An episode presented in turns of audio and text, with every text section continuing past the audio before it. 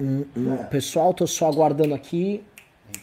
Fechar a porta aqui que tava aberta, esperando o sininho aparecer aí pros amiguinhos, que aí a gente pode iniciar. Só estou esperando o sininho chegar.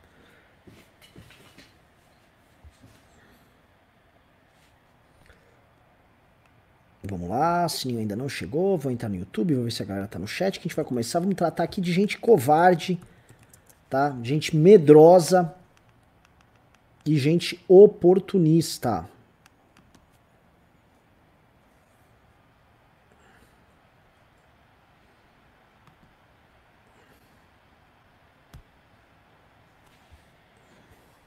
Me avisa aí, pessoal, se o sininho chegou, hein? Por favor.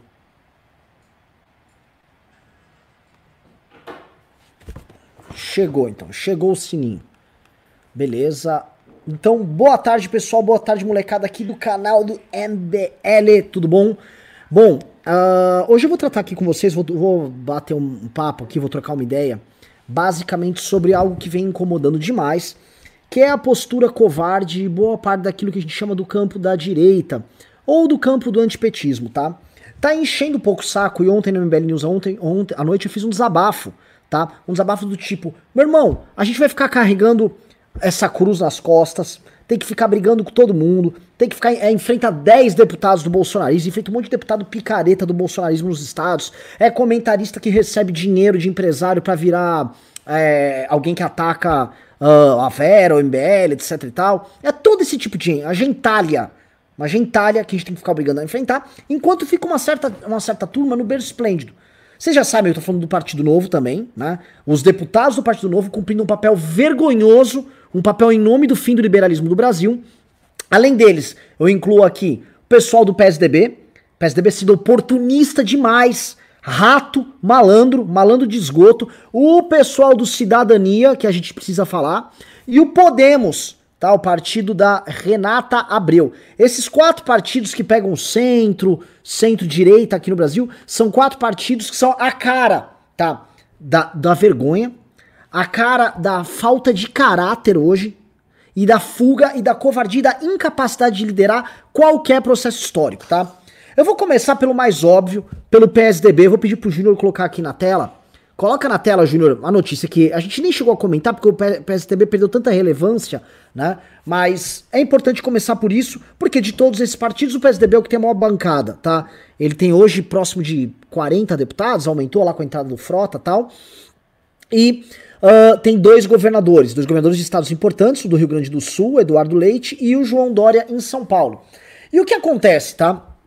O PSDB soltou é, essa nota onde ele se coloca contra o impeachment, porque ele diz que poten buscar o impeachment de Bolsonaro é potencializar a crise, disse o, Bruno, o presidente do PSDB, Bruno Araújo.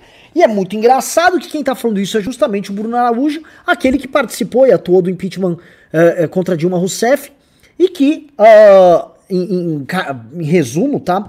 Uh, hoje ele acha que essa estratégia é errada, como se nós fôssemos potencializar uma crise que já não existisse. Ora, que crise? O, o que, que, mais nós precisamos para falar que nós estamos vivendo uma crise das mais bizarras? O PIB vai contrair 9,6% esse ano. Temos um presidente que, ao tentar destruir a, a institucionalidade do Brasil, a, atacar os outros poderes, uh, ele falhou. E aí agora ele fica igual uma prostituta se entregando pro centrão dando cargo pro Centrão, fingindo que gosta de povo, ah, vou viajar pro Nordeste e tal, com um país vivendo um morticínio por conta do coronavírus. Aí vem o, o PSDB e fala: olha, isso vai potencializar. Meu irmão, a crise já tá potencializada. A gente não tem ministro da saúde e tentaram colocar um charlatão para ministro da educação agora. Aí o Bolsonaro que fala que tem um sistema de, de inteligência, o sistema de inteligência não consegue de, detectar que o Decotelli ali não tinha nada do que ele falava. O, a inteligência do Bolsonaro expôs o Bolsonaro. Ah, mas um Zé Mané que foi lá pegar um cargo. E aí fica o PSDB aí com essa conversa mole. Ah, não, veja só, pode potencializar a crise. Isso é mentira, tá? O que o Bruno Araújo quer dizer ali e o que o PSDB quer falar é o seguinte, é, traduz, tá? Eu quero os votos dos bolsominhos na eleição 2020. Eu volto a repetir. Eles querem os votos do cara que votou no Bolsonaro em 2018 para prefeito e vereador em 2020. Eles não querem fazer com que o PSDB fique com imagem de oposição aos bolsominions, porque como o Bolsonaro não tem candidatos confiáveis, ou na verdade o Bolsonaro não tem candidato nenhum para prefeito nas principais cidades que o PSDB disputa, os caras do PSDB viram e falaram: opa, eu vou ficar com o voto antipetista de novo, igual até do, foi em 2016, quando não havia alternativa para as pessoas que eram antipetistas e elas simplesmente votavam no PSDB. E aí, eles querem fazer isso, então eles querem ficar, ó, vou ficar quietinho aqui, ó, escondidinho debaixo da moita, pra gente pegar o voto desse bolsonarista. É o PSDB sendo fujão, covarde e fraco como ele sempre foi no enfrentamento ao PT. É impressionante, é assustador como o PSDB ele consegue cumprir esse papel histórico vexatório. E é um partido que tem bons quadros, é um partido que não faz administrações ruins quando eles estão nas prefeituras ou nos estados, tá? Ouso dizer aqui que de todos os pre presidentes desde a redemocratização, aquele que eleito fez o melhor governo, meio que com sobras, foi o Fernando Henrique Cardoso, nos dois mandatos dele. O resto é uma mistura de roubalheira, picaretagem e, e populismo, né? O Dilma, Lula, Bolsonaro e, e, Fernando Collor de Mello. Uma desgraça total. Então, Fernando Henrique Cardoso, o PSDB ainda tem um legado para apresentar, mas você não vai ficar vivendo de história para sempre, não. O PSDB, dali em diante, o papel do PSDB de enfrentamento ao PT foi uma vergonha. O papel do PSDB de luta ali uh, contra o, o, PT no auge da corrupção, quando o Petrolão já existia, foi uma vergonha. O PSDB tentou peitar o processo de impeachment já em 2015, quando as manifestações estavam rodando e falava que impeachment era golpe, porque estava de olho em ganhar a eleição com a Aécio em 2018. Malucos, o Aécio mal ganhou eleição para deputado federal. Tá? Ó, aqui, ó, bem importante isso aqui, ó. Aécio rejeita impeachment e repudia pedidos por militares. Não sou golpista. Isso aqui é de hoje ou é da época, ô Júnior? Porque, assim, essas duas frases aí, é, da, época, de 2015. Esse aqui é o PSDB, tá? É o partido malandro em cima do muro, e eu volto a repetir, quer ficar com os votos dos Minions, quer ficar com esse eleitorado bolsonarista, porque a única coisa que ele tá fazendo é cálculo. É cálculo eleitoral, porque ele quer sobreviver para o, para o pleito vindouro, que é o pleito de 2022. Então, esse foi o primeiro.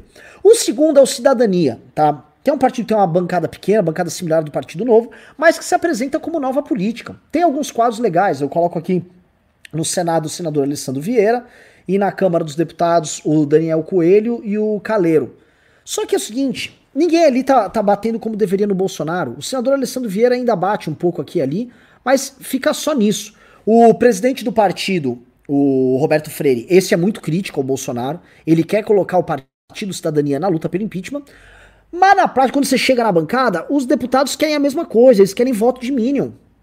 Eles querem voto de Minion. Então um quer voto de Minion em Recife, outro quer no... E fica nisso. Só que a gente não pode, ter, não dá para ficar basicamente em cima do muro agradando a dois senhores, fingindo que essas coisas não acontecem. Já deu aqui, por exemplo, a nós do MBL, ou pro Kim, ficar carregando isso aí sozinho. Porque aí na hora H, na hora que for pintar o processo de impeachment do senhor uh, Jair Bolsonaro, e aí quando isso for se tornar cada vez mais uh, popular, aí sabe o que vai acontecer? Essas pessoas vão todas aparecer. Não, estamos juntos pela democracia, estamos lutando. Tudo malandramente. Lembra a música Malandramente? É isso que a gente vai ver. É impressionante, é assustador, tá? Eles não se posicionam para nada, fogem de tudo. E aí fala assim: ah, é pouco, vamos pro Podemos. O Podemos tem uma baita de uma bancada no Senado, tem uma bancada uh, ok também, talvez um, um, pouco maior do que a do Novo e um pouco maior que a do Cidadania na Câmara dos Deputados. E ele cresceu no Senado muito por conta da ida do Álvaro Dias. Álvaro Dias reforçou o Podemos, trouxe uma turma que opera com combate à corrupção, tem uma linguagem política diferente, e aí deu uma cara nova num partido que era velho, era o antigo PTN, um partido pequeno e carguista, tocado pela Renata Abreu ali. Nunca foi um partido importante, só que o Podemos, novamente, é, ele tá quieto e eu acho que o Podemos ele tá atrás de outras coisas. Me parece que o Podemos tá vendo é, todos esses cargos rodando para lá e para cá, essa coisa do centrão, e o Podemos tá, uh, meu Deus, o que que é? Eu, será que eu posso participar? Não quero ficar de fora dessa festa, tá? Porque o Podemos no Senado, novamente, o Podemos liderado pelo Álvaro Dias vem fazendo um bom papel. O Podemos liderado pelos Dias no Senado é uma oposição a toda a tentativa do bolsonarismo e do centrão e da esquerda de destruir a Operação Lava Jato, quem fez a frente que tentou segurar a Lava Jato, quem tentou andar com a prisão em segunda instância, quem tentou andar com todas essas coisas foi o Podemos do Álvaro Dias.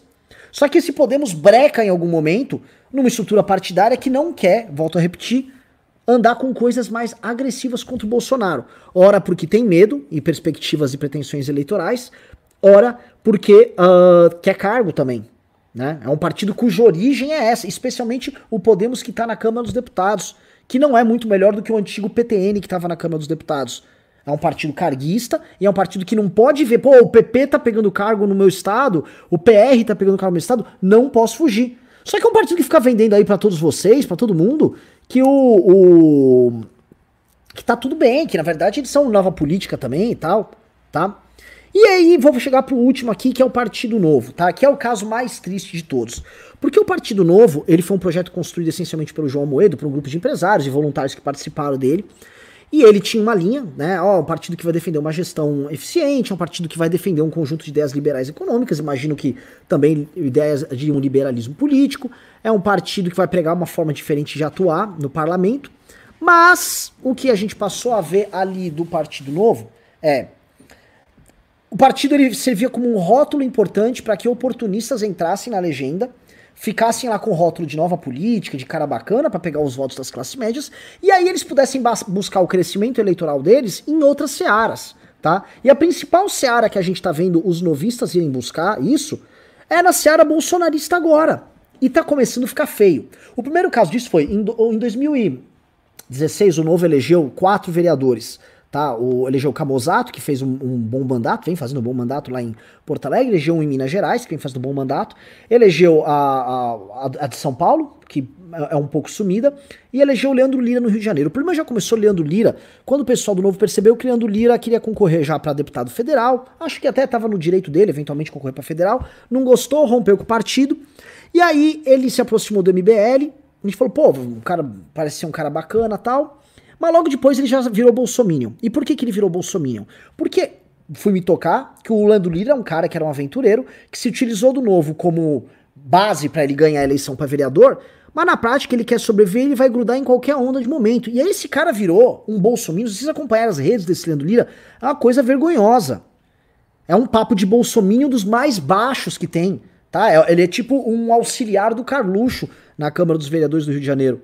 Papel humilhante, papel triste. Aí a gente vai para os outros, vamos para a bancada federal. Partido Novo é um partido que optou por não atuar em municípios menores, pra, até para controlar, ter um, um, filtro de qualidade ali da, da, bancada tal. Não, vamos focar em cidades maiores, tem mais gente. Você não vai ter. Eventualmente você não consegue controlar bem, vem lá de Piraporinha, de não sei da onde, ou de uma cidade pequena, um escândalo de corrupção que atinge a imagem de todo o partido. Tem alguma lógica nisso, mas o que acontece? Eles estão focados então na formação da bancada federal, elegeram uma bancada federal, de start, gosto pessoalmente do, da turma da bancada federal. Você tem o Marcel, você tem o Mitro, você tem o Poit, você tem o Ganime, você tem a Adriana Ventura, você tem.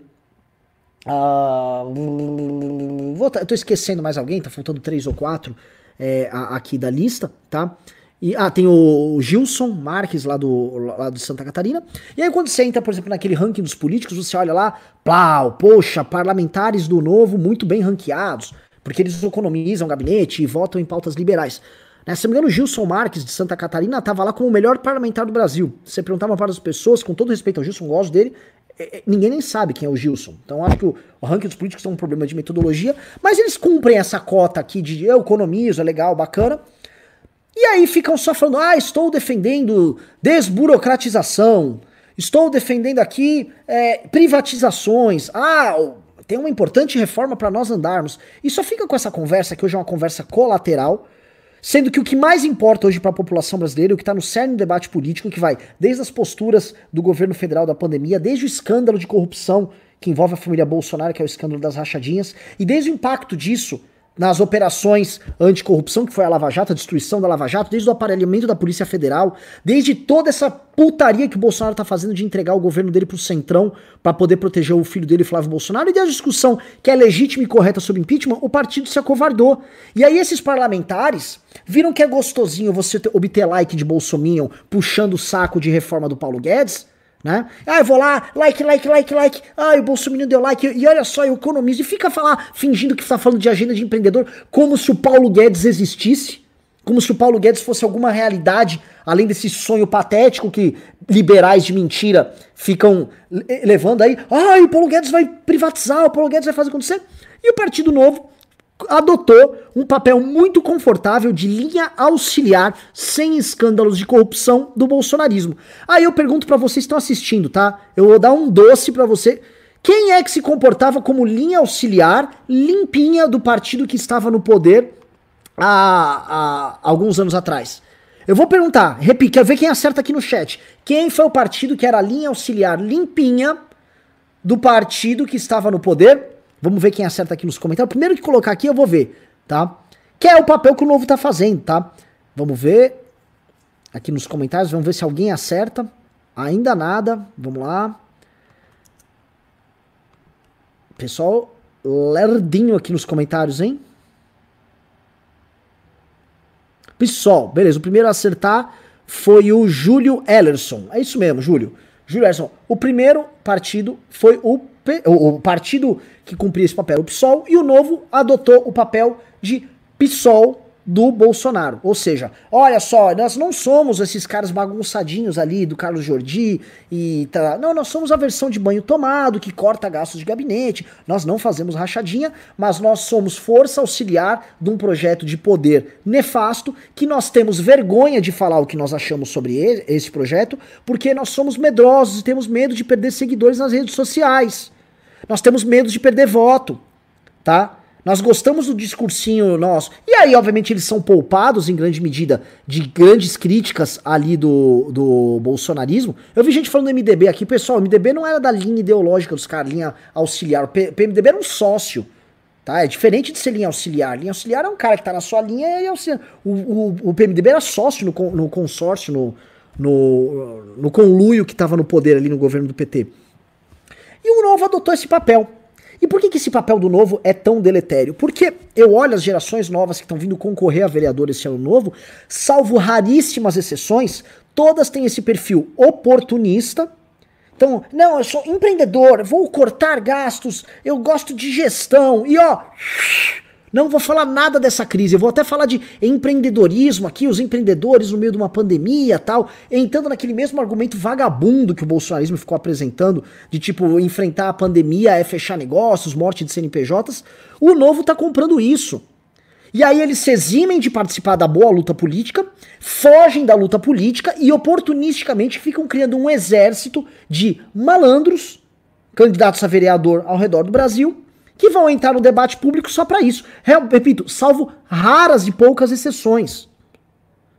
Nos mandatos grandes de deputado estadual e federal tem exceções. Repito, o Mitrô faz uma, cumpre um, belo papel de exceção aqui, Fábio Osterman cumpre lá no Rio Grande do Sul, mas você vai contar nos dedos. O Poit, Poit faz críticas ao governo, mas é o seguinte, uma coisa é você fazer críticas pontuais. Ah, eu tenho críticas... Outra coisa é você criticar em absoluto um projeto de poder que é nefasto, e é nefasto não só porque a natureza dele é nefasta, não só porque ele tá levando o Brasil pro buraco, não só porque o Brasil é o pior caso de enfrentamento à pandemia, não só porque o Brasil tá repetindo os mesmos erros e as mesmas práticas do período do PT, não só porque o Brasil tá se entregando novamente pro Centrão, não só porque o Brasil virou piada internacional, tá? Então, ou seja, o governo é um mal em si, tá? E é um caminho, é um caminho sem volta no mal em si. Porque o caminho que o Bolsonaro tá dando é o seguinte: ou eu vou partir para minha linha golpista e cair rápido, ou eu vou tentar entregar esse governo pro centrão e tentar fazer populismo à lá PT e me sustentar com base nessa cooptação vagabunda. Ou seja, é a repetição de tudo aquilo que os brasileiros queriam rejeitar na urna. E optam por não rejeitar isso, esse mal, e ficar só. Ah, não, eu fiz. Tem, uma, tem minhas pequenas críticas aqui e tal. A linha Caio Copano. A linha copolista, o novo adotou esse tipo de comportamento, que é um comportamento muito podre. Ah, aqui, ó, o Marcos mandou aqui, para não ser injusto, o Reni, tá? O Reni, uh, o Reni é, é, é, um cara que é muito correto aqui. Mas é isso, tá? O, o, Partido Novo, ele não vem cumprindo esse papel. O João Amoedo, que é o fundador do partido, vem, esse sim, falando muito bem, tá indo muito bem nas posições dele e tá se comportando como líder. E por que que é especialmente deletério esse caso do Partido Novo e por que, é especialmente perigoso esse caso do Partido Novo? Porque as causas que levaram uh, não só as, os deputados do Partido Novo, mas deputados do bolsonarismo ao poder, ou pessoas independentes ao poder, elas estão sendo destruídas por esse governo. E se você não fizer uma oposição na defesa dessas pautas contra esse governo, elas vão pro buraco com o governo e você vai ser puxado junto. Aí você fala, Renan, me dê um exemplo prático. Combate à corrupção. Uma das temas que fez o bolsonarismo chegar no poder foi a ideia de combate à corrupção, não porque o Bolsonaro representasse a luta pelo combate à corrupção, mas porque ele fazia parte de um processo, ele surfou numa onda onde combate à corrupção, Operação Lava Jato, era, era a tônica. O Bolsonaro hoje, ele combate o combate à corrupção. Por conta do, da operação de salvar o filho dele, salvar ele próprio, ele que tinha ligações com uma organização criminosa que são as milícias, ele tá lutando desesperadamente para sobreviver e essa sobrevivência é construída no combate ao combate à corrupção. Né, a tirada do Moro, do governo, a, o que eles fizeram na PF, o Aras na PGR. Os exemplos são tantos, né? Nem, nem dá, nem dá pra eu ficar listando aqui, que é muito exemplo. Mas o combate ao combate à corrupção é a cara desse governo. Ou seja, hoje é permitido aos, aos adversários políticos do próprio Novo falarem: vocês passam pano para corrupto. Vocês estão adotando um papel hoje de leniência ao que está sendo feito aqui, ao desmonte do aparato de investigação do Estado brasileiro na questão do combate à corrupção. E é verdade. É verdade. Está sendo feito isso mesmo. Então é uma causa que deixa de ser vinculada, inclusive a vocês do Novo, a nós do, do, do MBL enquanto movimento, a outras figuras. Essa causa morre. Que é outra, o liberalismo econômico. Ah, mas tem o Paulo Guedes, né? Pô, eu adoro Alexis. Vai nos congressos do MBL, é um cara legal pra caramba. Mas que, que diabo é esse, Alexis? Fica elogiando. Ah, o Paulo Guedes falou. O Paulo Guedes, ele fica falando, fica fazendo palestrinha, fica falando pros outros que os outros querem ouvir, desde que ele entrou lá. E tirante uma reforma da Previdência, que está sendo construída desde 2016 e que teve o seu clímax no Bolsonaro, eu ouso dizer que a reforma da Previdência é quase a trans, a, aquela obra do Rio São Francisco lá no Ceará, que o Bolsonaro já tinha lá pronta 94%. Boa parte dela já estava, o convencimento já estava feito na sociedade, todo mundo sabia que o presidente que entrasse, seja ele o Bolsonaro, seja ele o Haddad, teria que fazer reforma da Previdência. Então isso estava construído. Então, tirando isso, o que, que tem? Promessa! Quantas vezes ouvi falar dos trilhões que vai privatizar? Quantas vezes vi falar de. Não tem, não anda. É só conversa mole. Não tem reforma administrativa. Não tem reforma. Não tinha nem modelo de reforma tributária sendo sugerida. Reforma administrativa, quando o Guedes sugeriu pro Bolsonaro, o Bolsonaro foi contra, porque o Bolsonaro é corporativista e não ia deixar andar. E vocês ficam acreditando nessas coisas. Eu, eu acho que vocês não acreditam nisso. Acho que, no, no, fundo, isso aí é só, tipo, puta, eu, te, eu não quero arrumar treta com o meu público e eu vou falar aqui que eu tô apoiando essas coisas do Guedes, porque o Guedes serve, pelo menos, pra eu fingir pro público que eu tô, eu tô numa boa. Não, não pode, não faz sentido. Porra, você, assim, analistas políticos dos mais diversos já perceberam, vocês que são deputados, que convivem com Brasília, que conversam, deveriam saber mais do que qualquer um. Vocês, vocês têm que ser bem informado. É o ofício de vocês. Vocês não podem a, a ficar, tipo, ah, eu não sei o que está acontecendo. Sabe sim, cara, mas se não sabe, tem que saber.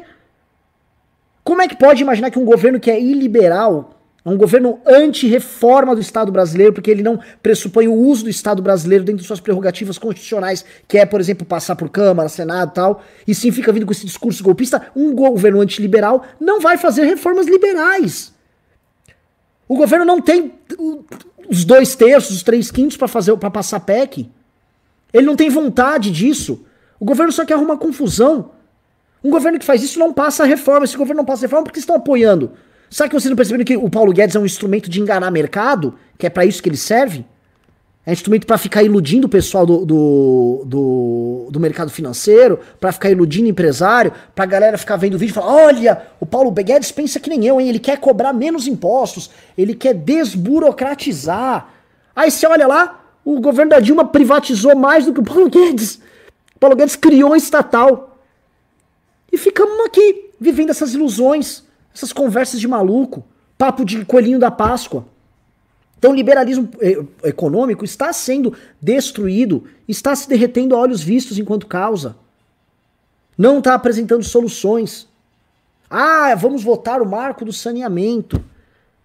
A gente vai ficar até quando se iludindo com isso? E aí tem a questão política, tá? Que é escolher com que roupa você vai nesse samba, né? Aquela famosa música com que roupa, ou basicamente em que barco você tá. Não dá para fingir que você tá nos dois barcos. Não dá para fingir que você tem um, um, Ah, eu faço assim, eu sou a base do governo, mas eu sou a base crítica. Isso não existe. Isso é ser mais ou minion. Um governo que é tão extremado na tomada de posições antidemocráticas, um governo que é tão extremado na, na traição dele aos seus eleitores, um governo que é tão extremado na forma com que ele aparelha instituições de combate à corrupção para defender uma família de ladrões, que é a família Bolsonaro. Esse governo, você não pode ter meias palavras sobre o que ele está fazendo. Ou alguém aqui acredita que esse governo não atua junto com os mesmos influenciadores deles nessas manifestações antidemocráticas, que não fazem destruição de reputação nas redes sociais contra adversários políticos, que não quer aparelhar PF, conforme dito pelo próprio presidente da República, é, é, é, vai ficar fingindo. É um governo que cruzou uma risca que o Temer, que é um cara todo encalacrado, que representava uma coligação de forças corruptas no Brasil, o Temer foi incapaz de fazer. O Temer não conseguiu parar a Operação Lava Jato e parar os instrumentos de corrupção como o, o Bolsonaro fez. Ele não conseguiu. E o Bolsonaro fez isso. Veja só, precisou. Todo mundo tinha medo. Ah, não, não pode voltar o PT, ou não podemos deixar o Alckmin entrar, porque o establishment, o centrão, vão destruir aqui, junto com a esquerda, é, esses instrumentos de corrupção que estão permitindo. Esses instrumentos de combate à corrupção que estão permitindo uma renovação política. Legal. E, e, e quem é que fez isso? O Bolsonaro. e aí, pessoal?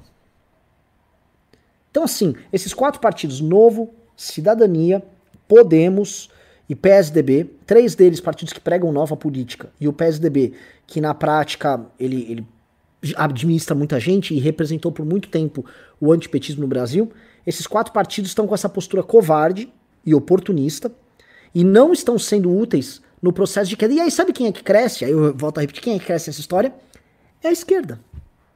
Porque a esquerda, mal ou bem, ela está ocupando esse espaço ocupando de forma trabalhada, tosca, fazendo as cagadas delas, mas ela traz os valores delas para cá. A esquerda vem com, com, com aquele conjunto de valores porco, torpe delas, e aí, através disso, ela começa a roubar ou ganhar espaço dentro de uma classe média que era profundamente antipetista. Vocês vão ver, e já tem gente aqui, tá? Dentro do nosso público, gente que gosta do Ciro Gomes. Eu vejo, por exemplo, nas lives do, do Vila. Vila sempre falou para um público mais de centro-direita o público do Vila hoje já tem o pessoal cirista lá. Estão lá, ocupando espaços lá dentro, porque as pessoas estão procurando alternativas. As pessoas não querem cair nas mãos do PT e tampouco querem permanecer nas mãos desse maluco do Bolsonaro. Não há como. Né? Então, assim, a gente está permitindo, com essa covardia, que essas frentes que estão criando aí, frente manca, que é frente de uma perna só, elas prosperem, ganhem força, e quem vai pagar o pato são nós e as nossas ideias. Então a gente não está executando, ao, ao, puxar saco do Bolsonaro, ao sermos covardes, a gente não está executando o papel histórico pelo qual vocês falaram, vocês convenceram seus eleitores e pelo qual vocês foram eleitos. É isso que está acontecendo.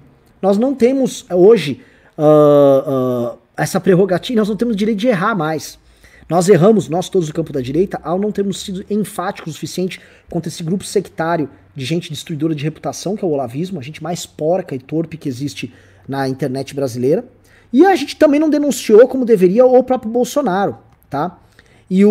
o posto isso, uh, essa, esse erro já foi feito, agora a gente vai errar de novo, vai passar pano pros caras, todo mundo nosso vai perder, todo mundo vai perder leitor, todo mundo vai perder seguidor, se todo mundo quiser fazer. É isso, ou você pegar o seu monte de seguidor tal e ir pro buraco junto com o Bolsonaro, junto com seus likes. Vocês todos vão nadar lá cheio de like num buraco, no Vale das Sombras bolsonarista. Né?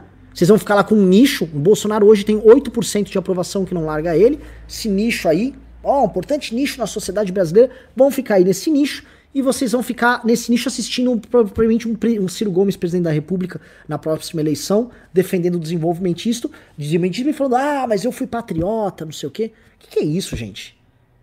O que, que é isso? isso assim, não, não sejam isso.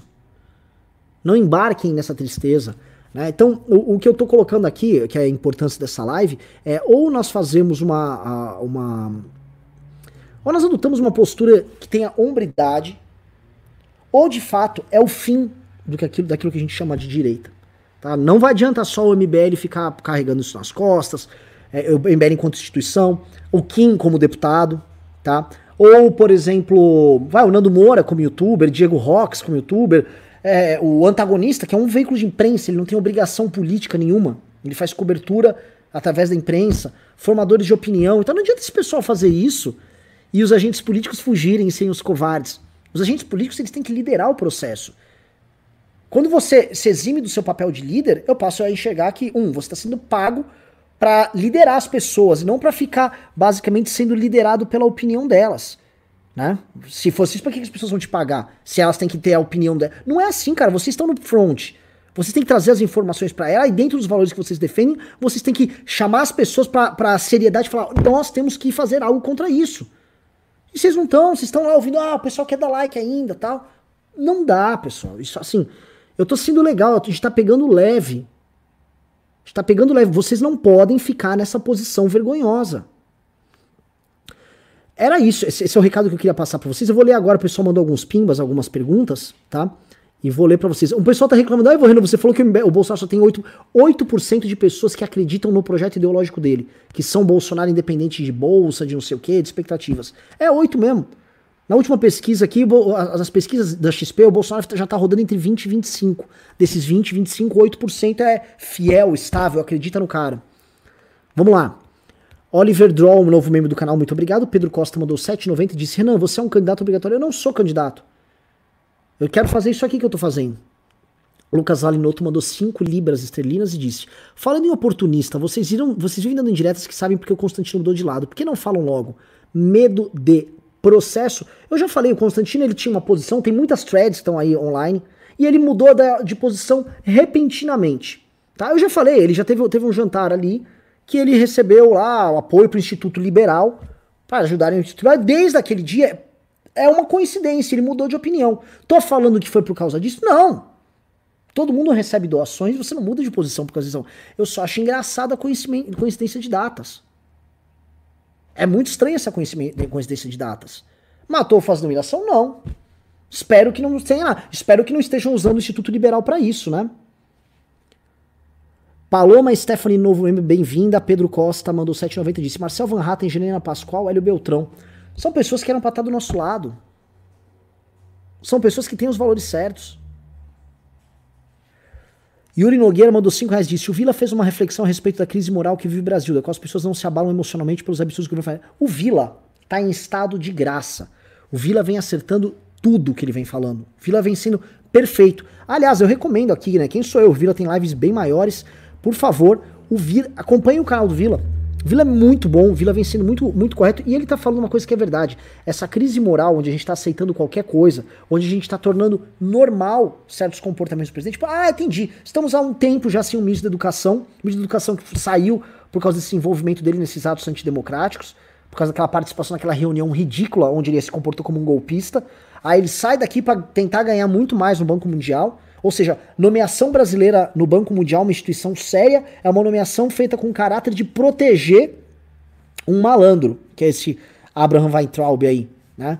Aí o, as pessoas, não, tá, tá, vai, vai entrar aqui em lugar, ah, bota esse decotelli aí. O cara, o cara, mente em tudo no currículo dele, botar ele pra falar, parecia Dilma Rousseff. E todo mundo achando normal. As pessoas estão anestesiadas. E sabe por que elas estão anestesiadas?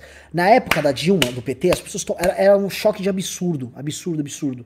Veio o governo Temer e você continuou tendo absurdos um atrás do outro. Só que o do governo Bolsonaro ele pegou esses absurdos e potencializou, que é um absurdo novo por dia. E não só escândalos de corrupção. São absurdos que também são morais, não necessariamente corrupção financeira, corrupção dentro da máquina pública. Mas é uma outra ordem de corrupção, corrupção do espírito, da inteligência, da alma, da honestidade. E as pessoas começam a achar que aquilo é normal. Você começa a, a, tratar aquilo como regra e não como exceção. E as pessoas, novamente, começam a ficar com uma moral elástica, começam a achar, eu vivo num país onde isso aqui é normal. Isso é uma proeza que o bolsonarismo e o petismo conseguiram. Tá? Dr. Trollmaster mandou 10 reais, disse ideia para o ato, pegar o nome de cada um que morreu de Covid no Brasil, colocar em papéis, enfiar esses papéis em balões e estourá-los em cima da praça.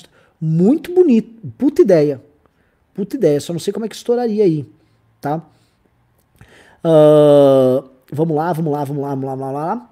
E aí eu vou continuar aqui para vocês, né? Li, li alguma, umas, o Isaac Barros mandou dois reais, disse, o novo Van Hatten estão fazendo mal papelão. Eles estão fugindo da raia.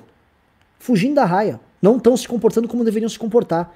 Luiz Eduardo Rossati disse, com o MBL indo forte para 22, vocês teriam um nome para presidente? Ou estariam fazendo parte de uma chapa com eventualmente o Amoedo ou o Moro? Eu acho que nós tínhamos que juntar forças, tá?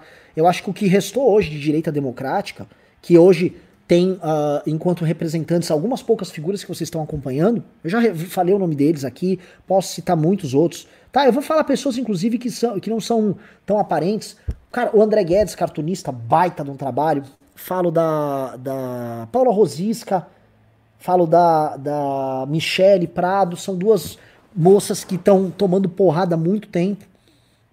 Alvos de grandes injustiças de perseguição, e com mulher em geral a porrada é maior. Falo da Cris Bernard, Falo de vários perfis no, no, no Twitter, pessoas que são influentes, falo de jornalistas, formadores de opinião, falo de escritores, falo do Francisco Raso, do Nog, falo do, do Martin Vasques, falo do Alexandre Borges, falo do, do Carlos Andreasa, tá? Essas pessoas, elas estão com a sua inteligência e com o seu caráter abrindo caminho para que forças políticas possam surgir. Falo do, do, do pessoal da Lava Jato que saiu do governo federal, falo de juristas, falo de intelectuais. Existe um campo para isso. Um campo que não corrompeu sua inteligência se tornando gado dessa gentalha imunda que tá aí. Só que é, é, é, é uma briga muito dispar, tá? Aqui, ó, eu ouço o gado falando o seguinte, tá? Não, MBL, vocês não vão se eleger, não vão eleger mais ninguém nas próximas eleições, não sei o que, o MBL acabou. E o lance é o seguinte, tá? É, eu acho que isso é paia. Eu, eu, eu, nós temos seguidores e pessoas que são inteligentes e compreendem o trabalho que nós fazemos. Só que o, o, o Holiday, o Kim, o Arthur, para falar dos três aqui, eles poderiam estar tá igual esses caras do novo. Só com zíper na boca, quietinho tal. Poderiam. Eles não vão fazer isso. Já não fazem isso. Eles se arriscam. Eles podem correr o risco de perder a eleição. O Holiday pode perder a eleição para vereador esse ano. Tá? E ele que é o melhor vereador disparado de São Paulo. Ah, o pessoal tá cobrando aqui o, o Danilo Gentili, por exemplo. O Gentili é outro. O Danilo Gentili, porra, é um cara que poderia, que pode perder o emprego dele no SBT. A gente sabe muito bem que Fábio Faria tá lá, casado com a moça do SBT, governo. A SBT tá profundamente governista. E o Danilo Gentili não tem medo disso e continua falando. É um caso raríssimo de honestidade de intelectual na, na no showbiz brasileiro. Né? Então, o, o, o, o, que, o que eu acho que é importante a gente colocar é, para vocês é: vocês acham justo o, o Holiday se matando lá, podendo perder a eleição? São Paulo deixando de ter o, o seu melhor vereador, disparado melhor vereador. Não só porque ele defende as opiniões certas, ah, porque ele economiza no gabinete, pelas coisas que barrou. Se nós temos Uber hoje em São Paulo, é por causa do Fernando Holliday que liderou o combate ao Dória, que queria destruir o Uber, tá? Então, o, o Holiday pode perder a eleição ali. Se posicionando como ele se posiciona.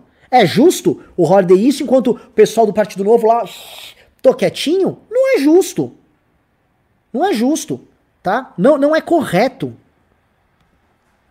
Não é correto. É, é desleal. É desleal que o Kim tenha que enfrentar. Cara, o Kim já debateu com metade da bancada do PSL. É desleal que o Kim tenha que fazer isso sozinho.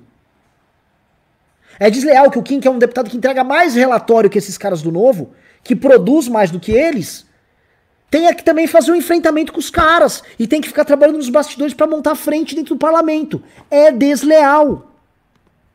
Porra! Será que vocês estão no chat não percebem que isso é desleal? Que isso é desproporcional? Aí na hora vocês vão fazer a pressão, ah não, mas eu gosto do trabalho do Kim, mas eu também gosto do trabalho do fulano. Fulano também é muito bom. O que, que o fulano tá fazendo além de passar pano? É correto?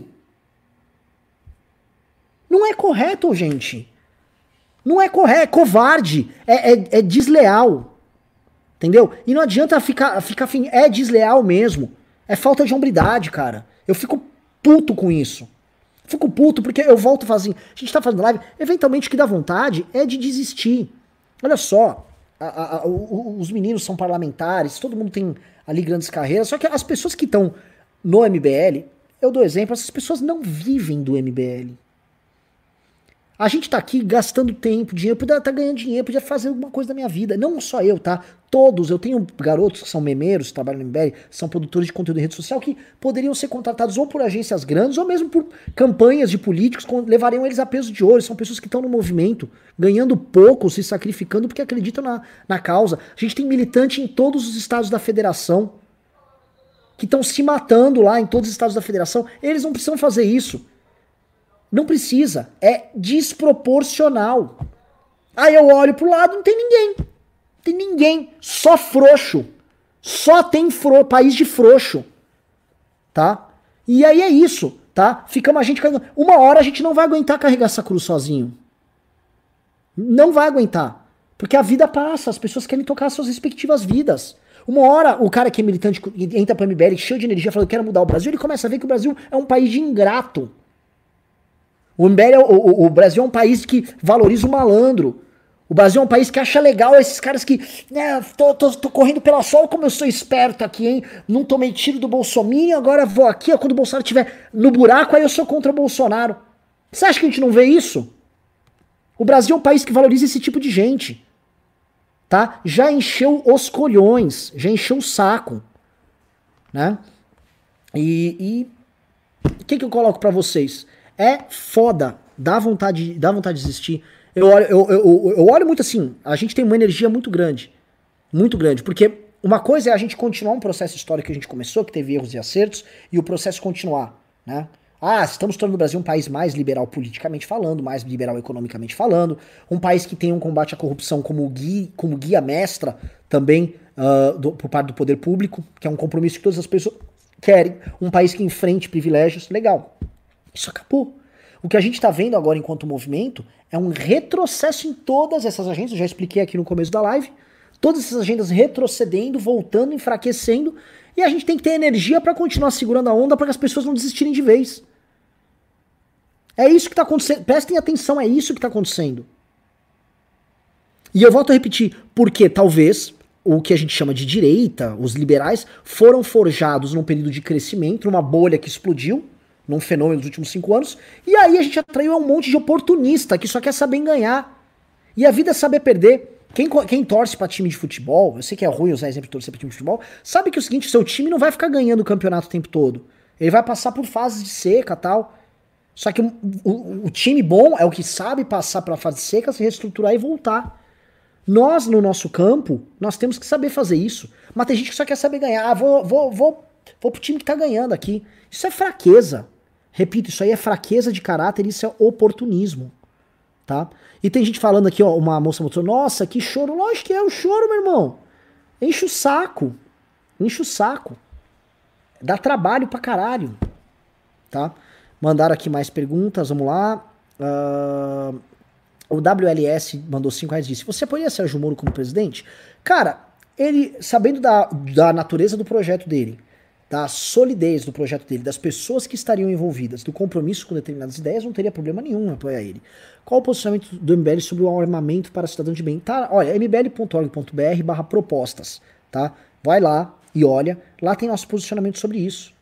O MBL defende que a pessoa tem o direito à proteção da sua propriedade com, fazendo uso de armas.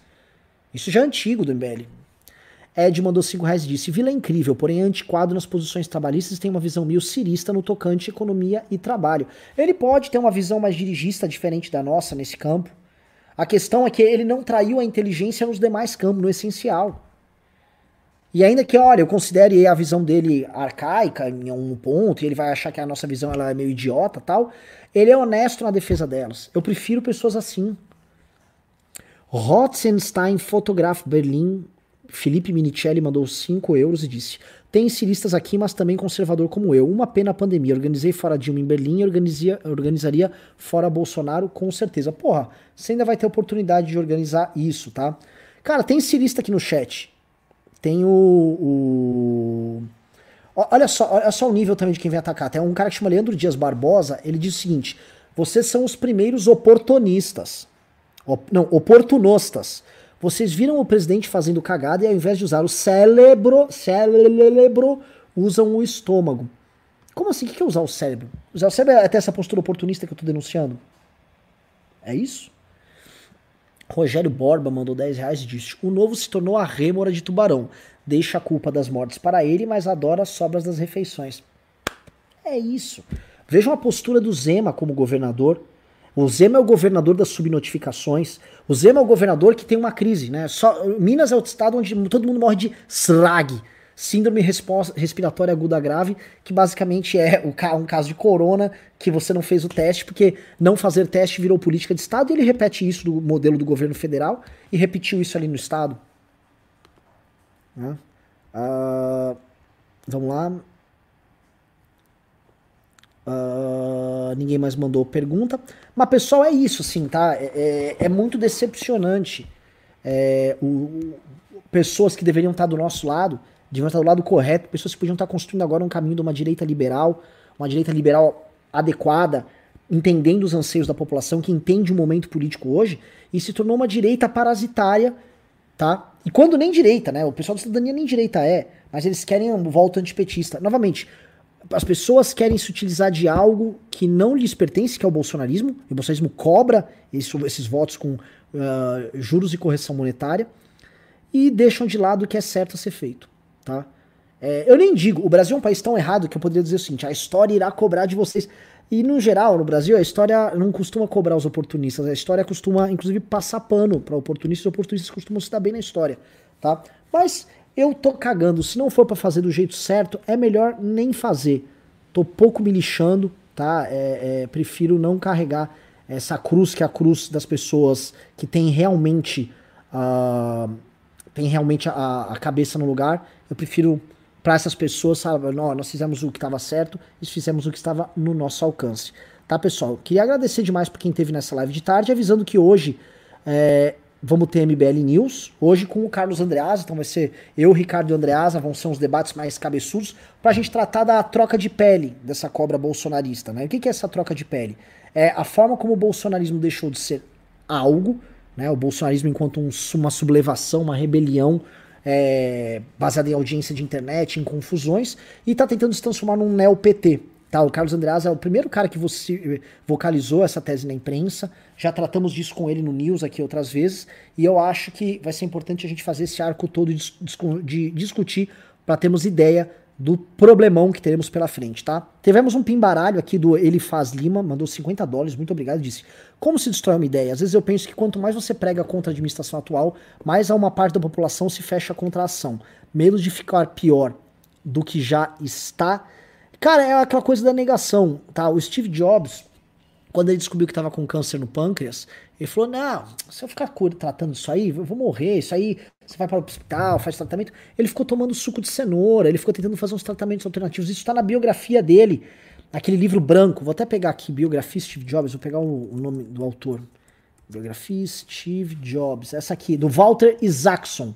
Tá? Essa biografia do Walter Isaacson, do, do Steve Jobs, ela conta um cara que ficou em negação diante de um problema. E eu acho que as pessoas estão em negação, as pessoas se envolveram emocionalmente de tal forma na eleição 2018 que enfim, estão é, tão com medo de ter que lidar com a responsabilidade de terem feito cagada. Tá tipo, puta, eu fiz merda, cara. Como é que eu vou falar com aquelas pessoas? É esse livro aí.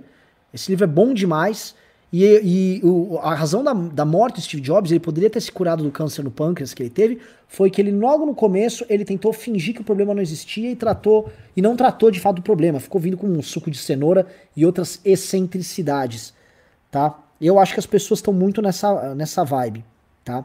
É isso, pessoal. Eu queria mandar um abraço para todos vocês. Obrigado por terem participado da live aí e aguardo vocês hoje à noite, tá? É, é isso. Obrigado, pessoal da produção. Obrigado quem pimbou. Beijos e abraços e fui.